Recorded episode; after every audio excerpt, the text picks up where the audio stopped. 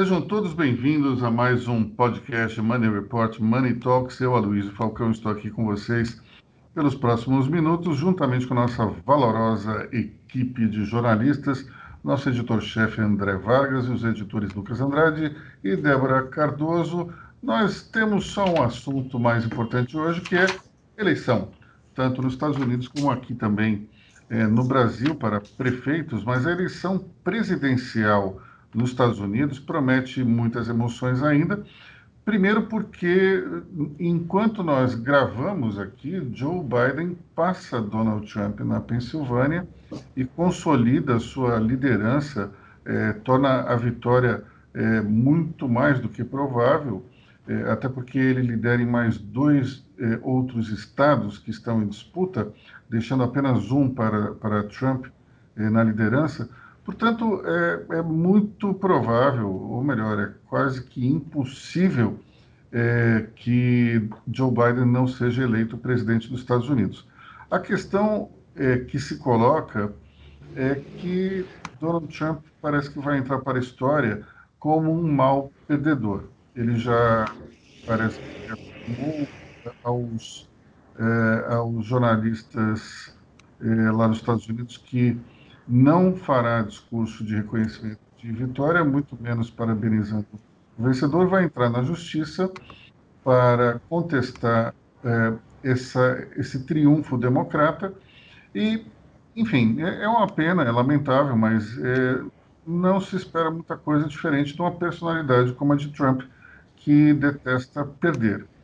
Agora, esse tipo de, de acusação de fraude é uma das coisas mais malucas que eu já vi na minha vida.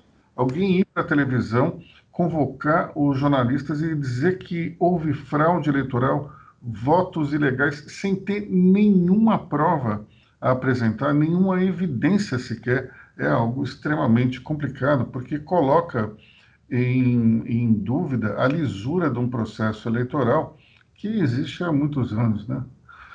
o que, vocês querem falar a respeito?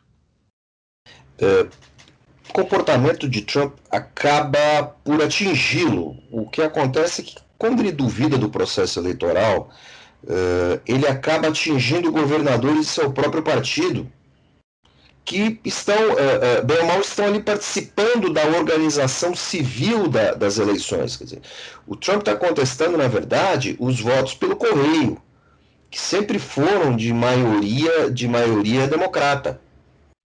E ele também está contestando, uh, uh, ele está fazendo uma contestação errada, uh, contestação pro forma, com relação aos votos na Pensilvânia. Pensilvânia é onde, onde ele, ele perdeu por 0,1%, está muito encostado, não está definido ainda. Tanto que, assim, Pensilvânia é o único estado americano em que uma eleição perdida, uma diferença de na conta final da eleição, é, gera de ofício uma recontagem. Então, assim, é, a reclamação dele com relação à Pensilvânia não faz nenhum sentido.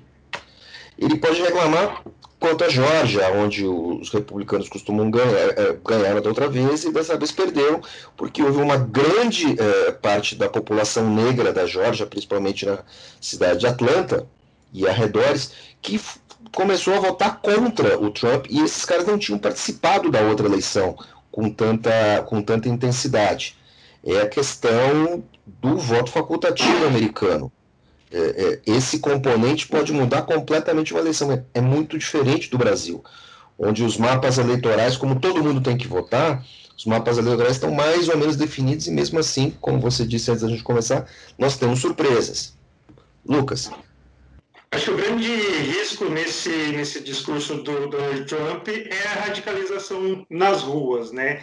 A gente já vê que há, há uma, uma divisão muito intensa lá nos Estados Unidos e existe esse risco de, é, de tumulto, é, de violência nas ruas. E ao, como você observou, Luiz, esse comportamento de mal perdedor pode estimular isso para o cenário se, se, se agravar. Então, assim, é uma situação muito delicada que a gente pode ver nos Estados Unidos aí nos próximos dias. É interessante como a divisão, é, digamos, ideológica entre republicanos e democratas, ela mudou um pouco nos últimos tempos, até porque logo após o 11 de setembro, as propostas econômicas meio que ficaram tanto quanto difusas.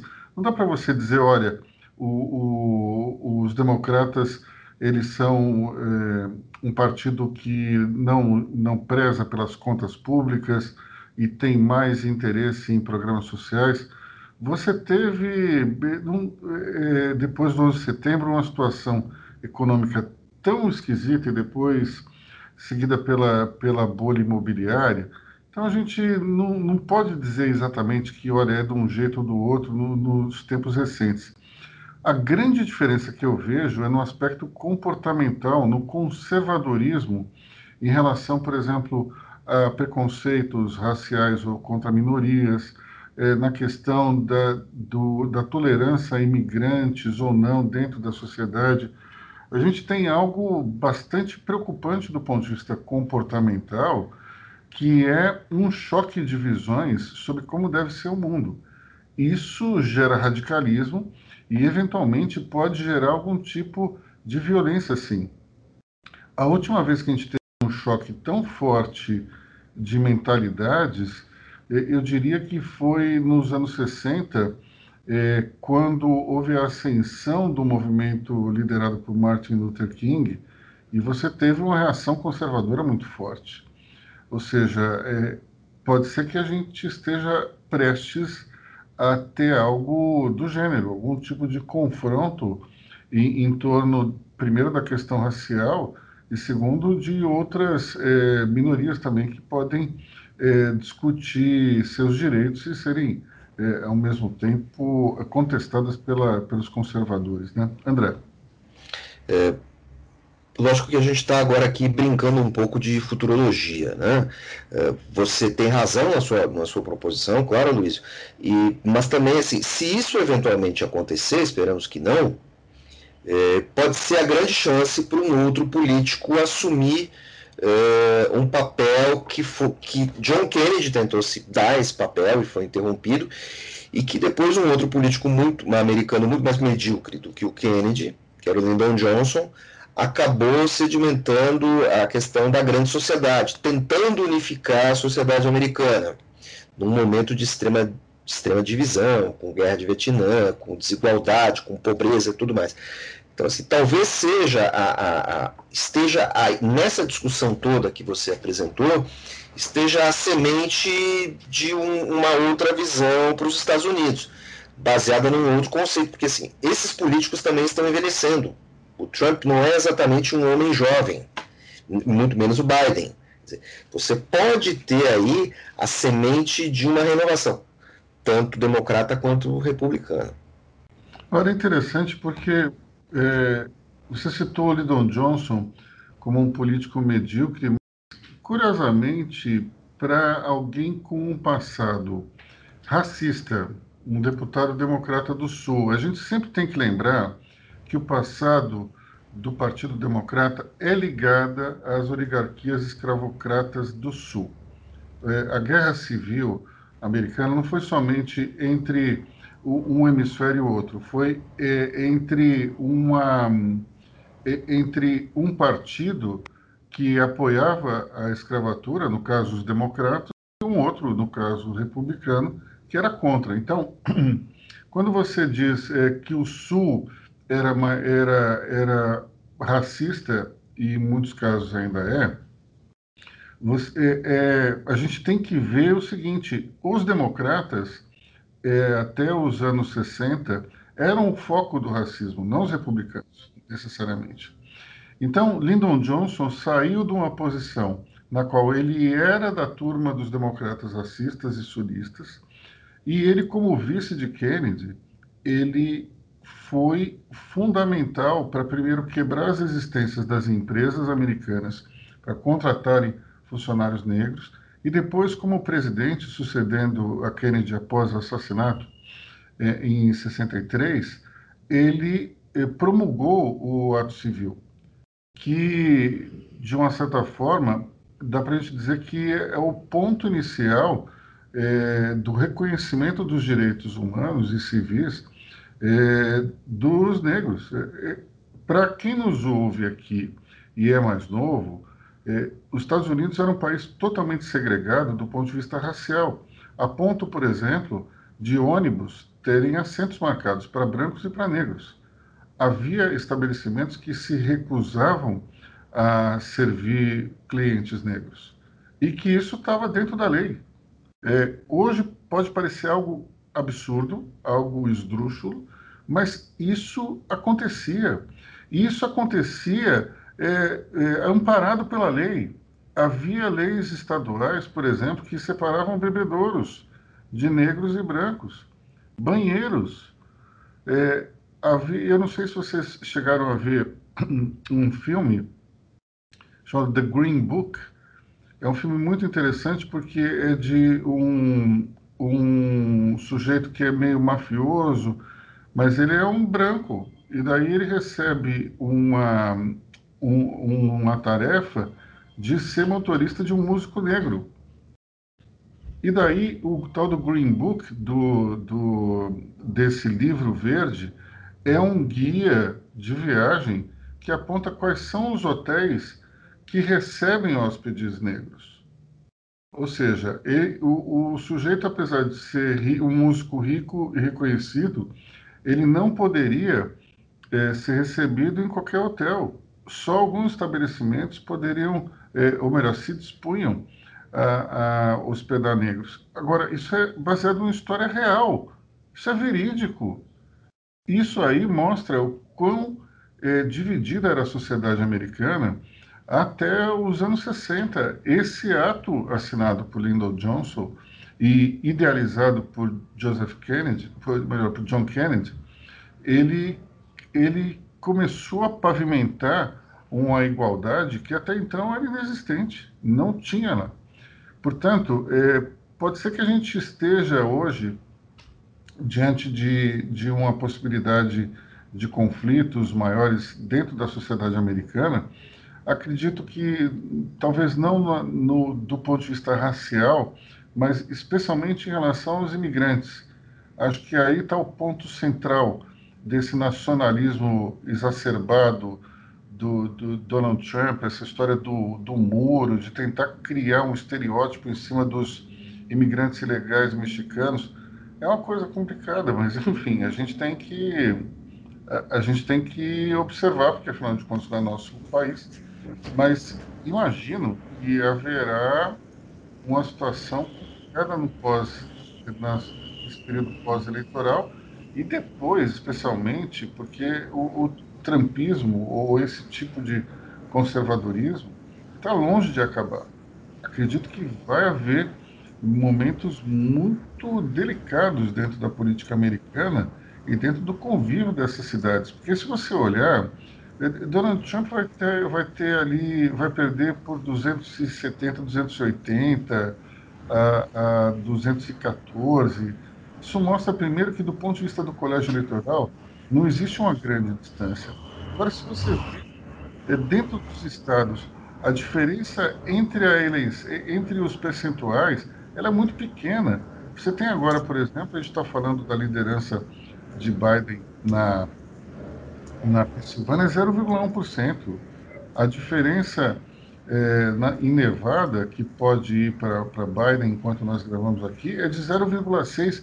E por aí vai, você não tem nenhum estado, eh, tirando talvez a Califórnia, que a diferença é tão vigorosa assim. Portanto, estamos falando de um país dividido.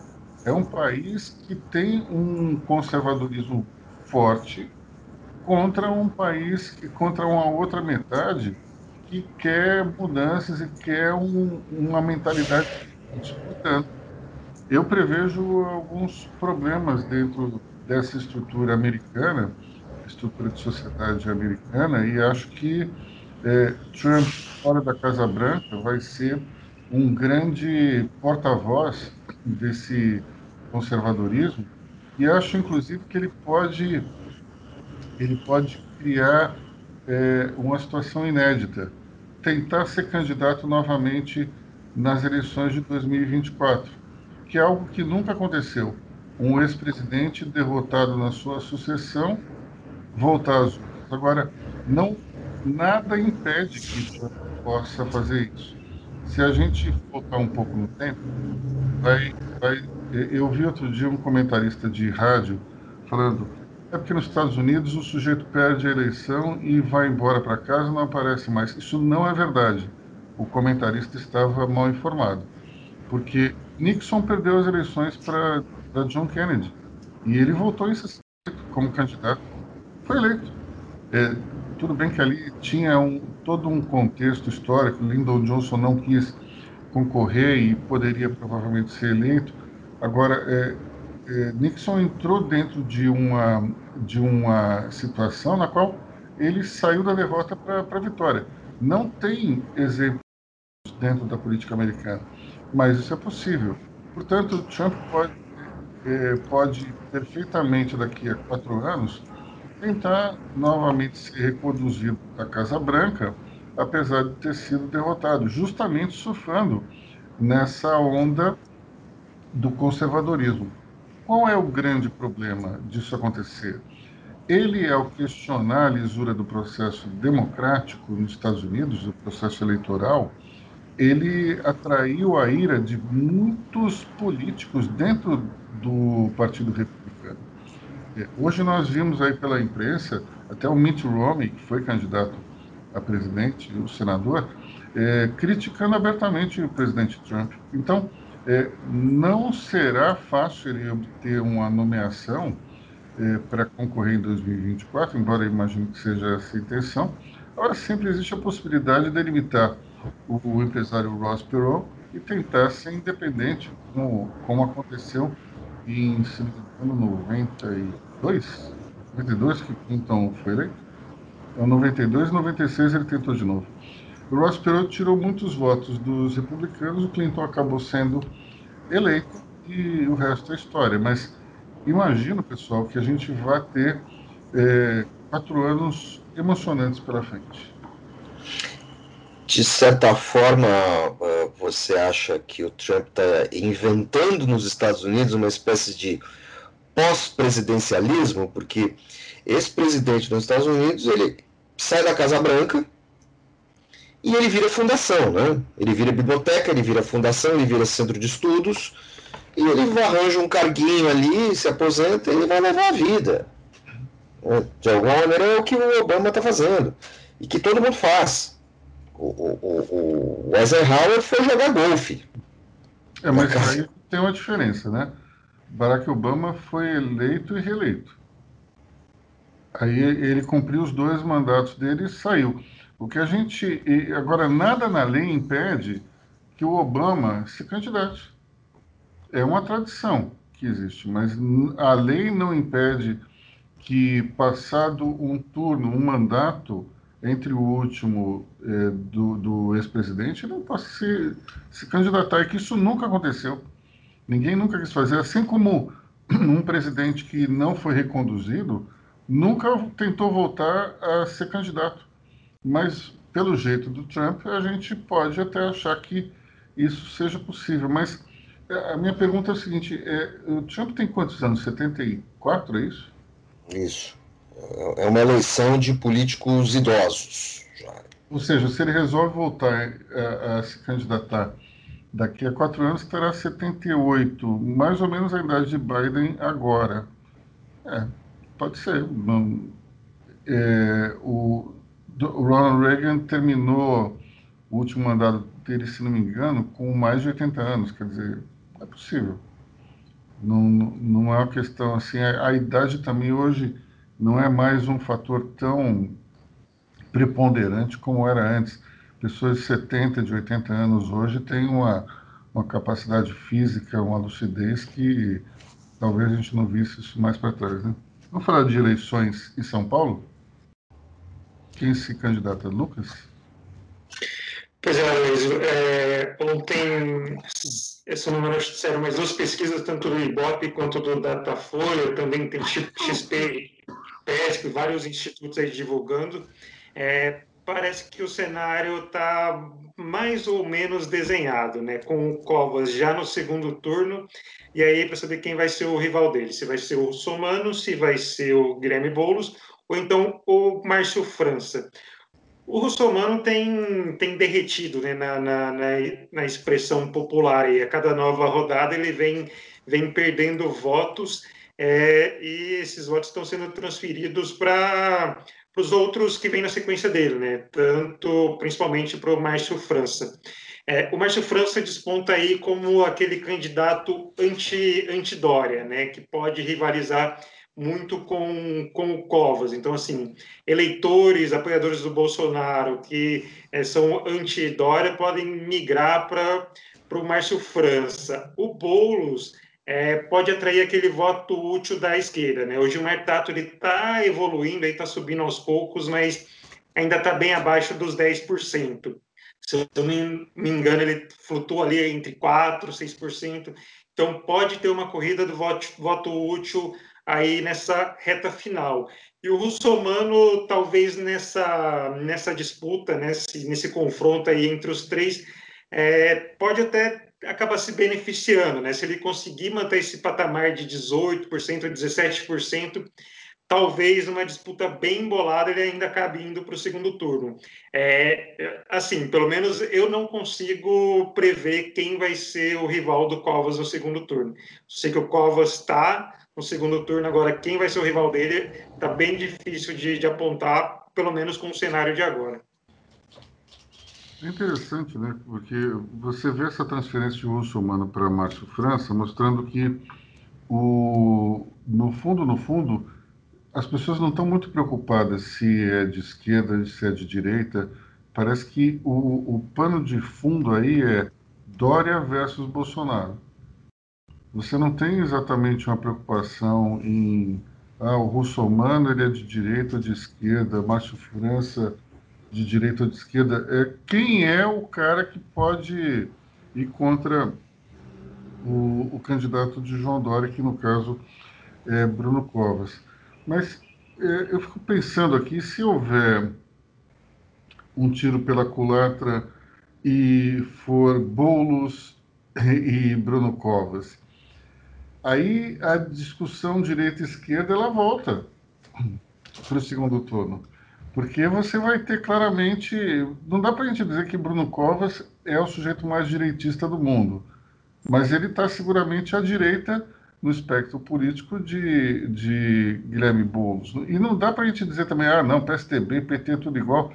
Tudo bem, é, entendo que haja semelhanças, mas a gente está falando do PSOL. Não é nem o PT é o PSOL, pessoal. O PSOL e, e um sujeito cujo, cuja carreira política foi construída através de invasão de propriedades. Então, é, é uma situação completamente diferente. Perto, perto do, do, do Boulos, Bruno Covas vira um representante da TFP. Ou seja, como é que vai ser o comportamento daqueles que são anti-Dória, que são bolsonaristas, tendo diante de si, na urna, um candidato que é patrocinado pelo governador do estado de São Paulo e outro que é o político de esquerda mais radical que já apareceu no cenário político em São Paulo. Vai ser divertidíssimo.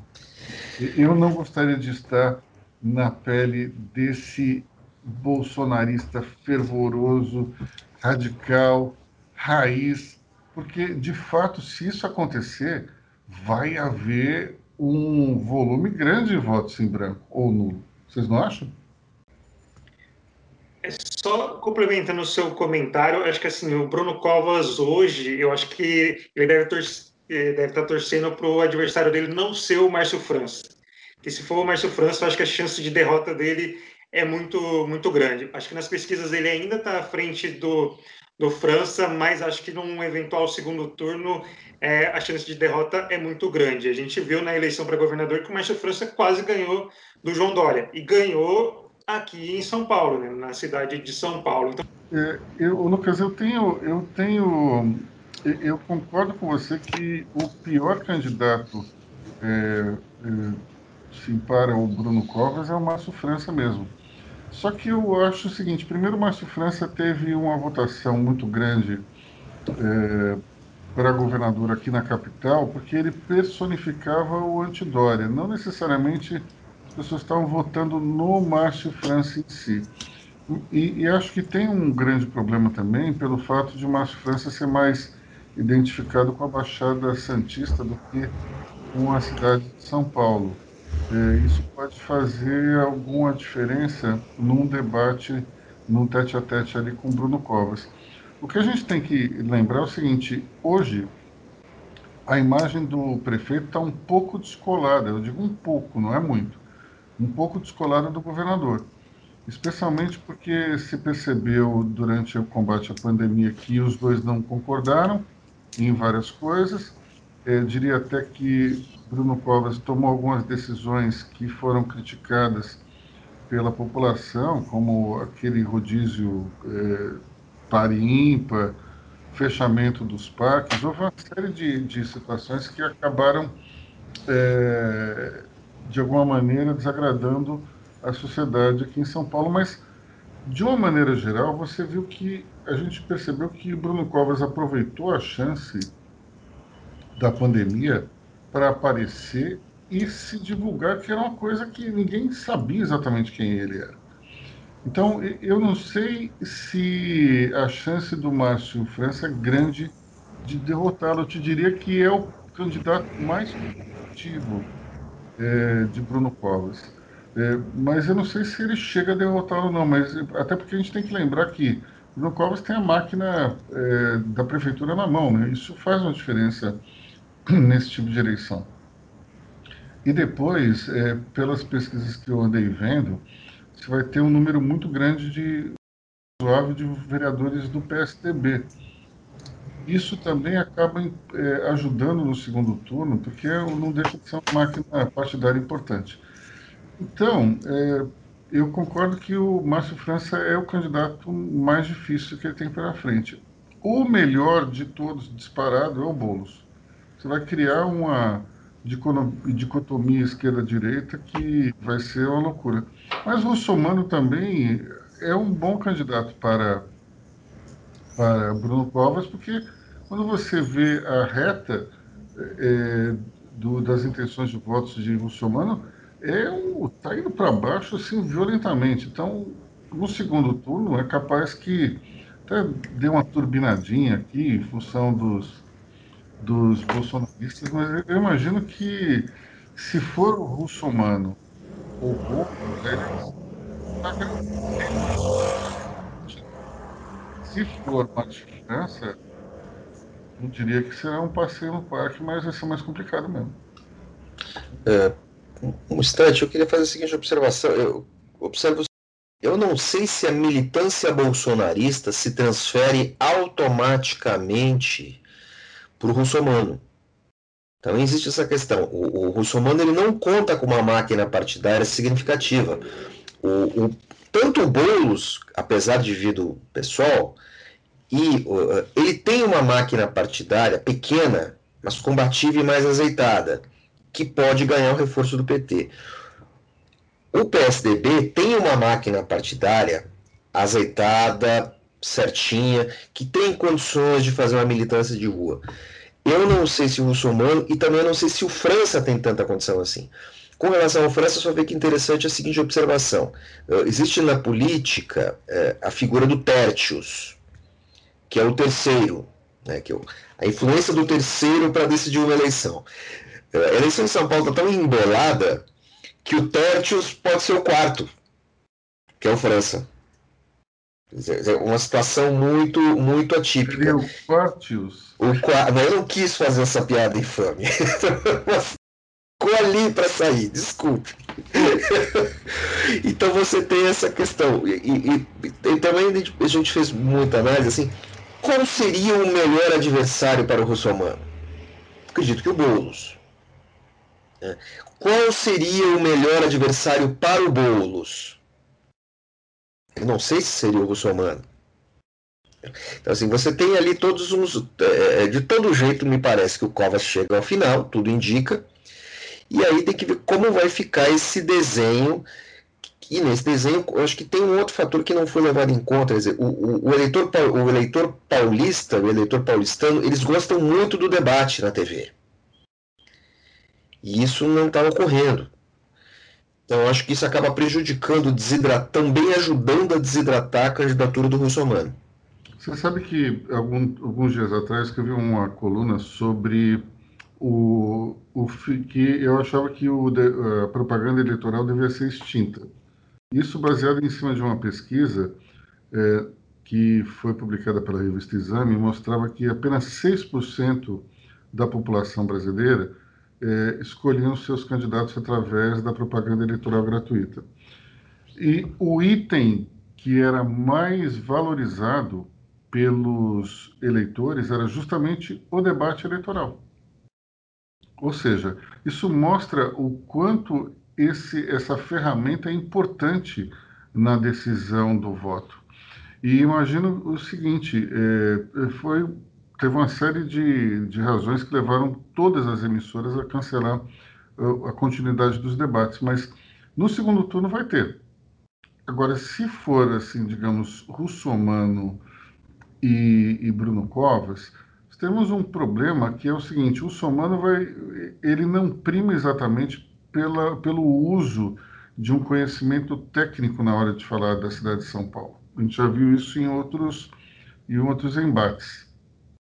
Já Boulos vai levar a conversa para uma briga de esquerda e direita e Márcio França vai ficar, vai tentar colar a figura de João Dória na de Bruno Covas. Imagina o seguinte: isso aí tem talvez algum efeito, mas vai ter tanto efeito assim. É que nem quando o, o João Dória ficava dizendo que o Márcio França era o Márcio Cuba, que era de esquerda e tal, e daí ficava aquela conversa ali que eu não sei se. Eu acho que João Dória foi eleito muito mais porque aderiu a Bolsonaro do que necessariamente pelo discurso de que o Márcio França era de esquerda. Até porque o Márcio França, eu acho que não é nem de esquerda nem de direita, ele é aquele político da velha guarda que, que tem a sua própria agenda. Pode ser de um partido que tem uma bandeira mais esquerdista, mas se você. Ele não. Ele tanto pode estar hoje no PSB como pode estar no PP. Não vejo grandes diferenças, não. Ele foi vice do Alckmin. Exatamente. Mas pelo PSB. Sim, sim, era do vice do Alckmin, é, PSDB, no PSB. Então, assim, o PSB, se você pegar no âmbito nacional ou até mais lá no Nordeste, é mais ligado à esquerda. Só que aqui em São Paulo já é mais ligado a esse centro-direita. André. Tem um outro fator, a gente está falando de coisas que, coisas que não aconteceram, porque essa semana está meio, tá meio tudo por acontecer ainda. É, é, você tem o seguinte, num eventual debate, é, a gente está tratando o Bruno Covas aí como um sparring, até porque o cara é prefeito e quem está no poder acaba tomando mais pancada, mas assim, é, eu já vi o espírito de vovô baixar em Bruno Covas. Eu, sabe, já, o Bruno Covas é um cara que pressionado, ele sabe se defender. Né? o espírito do, do, do, do velho Mário Covas bate ali no sujeito e ele sabe levantar o tom de voz, ele sabe argumentar, ele sabe, ele sabe ser contundente. É lógico que não com toda aquela verve do avô, né? E não tem aquela voz de trovão do, do velho Covas, né? Até porque ele não pode ficar fumando desesperadamente como o avô fumava, de aquele vozeirão por causa do cigarro também. É, também. Mas vamos, vamos deixar então as eleições de lado, que nosso tempo já está meio, meio curto, falar um pouco. Eh, vamos encerrar com o 01. Quem fala aí? André ou, ou Lucas? A questão toda é o seguinte: é, é, essa denúncia contra o Flávio Bolsonaro ela já deveria ter saído há mais tempo. É, por todas as protelações, é, só saiu agora. Eu acho, eu acho uh, que o Flávio Bolsonaro perde perde muito em deixar essa denúncia sair, é, é, em ter protelado essa denúncia. Ele poderia ter se defendido eventualmente, e o que aconteceu? As investigações seguiram e foram aparecendo mais e mais e mais coisas, e ele foi se enrolando cada vez mais. Se essa, se essa denúncia tivesse saído logo, e esse processo tivesse andado logo, talvez as investigações não tivessem descoberto, talvez a PF não tivesse descoberto tanta coisa, tanta maracutaia, uh, já descobriram dois ou três núcleos de atividade no, no, no, no esquema de rachadinhas, e saiu uma reportagem agora há pouco dizendo que uh, o 01, seus irmãos e eventualmente os aliados de Bolsonaro, uh, adotam esse tipo de prática desde quando estavam na, na política mais baixa, né? desde quando estavam na, na vereança. Então, tudo isso tem que ser comprovado.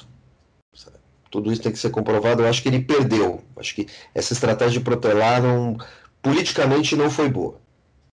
É, é, cutucar a Polícia Federal e o Ministério Público com a vara curta nunca dá certo, né?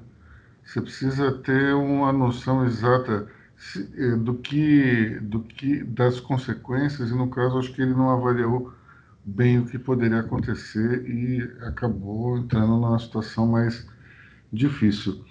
Bom, vamos ficar por aqui, né, pessoal? Hoje a gente está com um dia mais atribulado, a eleição está correndo solto. Só para terminar aqui um comentário, acho que a, a declaração oficial do vencedor das eleições americanas vai ocorrer depois da confirmação do, das nossas eleições para prefeito aqui no Brasil. Porque o negócio lá vai rolar, vai rolar e a briga na justiça vai comer solta. Bom, enquanto isso, é, eu, Aloysio Falcão, me despeço de vocês, os nossos queridos jornalistas fazem o mesmo. Tchau, pessoal. Até semana que vem. Até semana que vem, pessoal. Tchau, tchau. Até a próxima.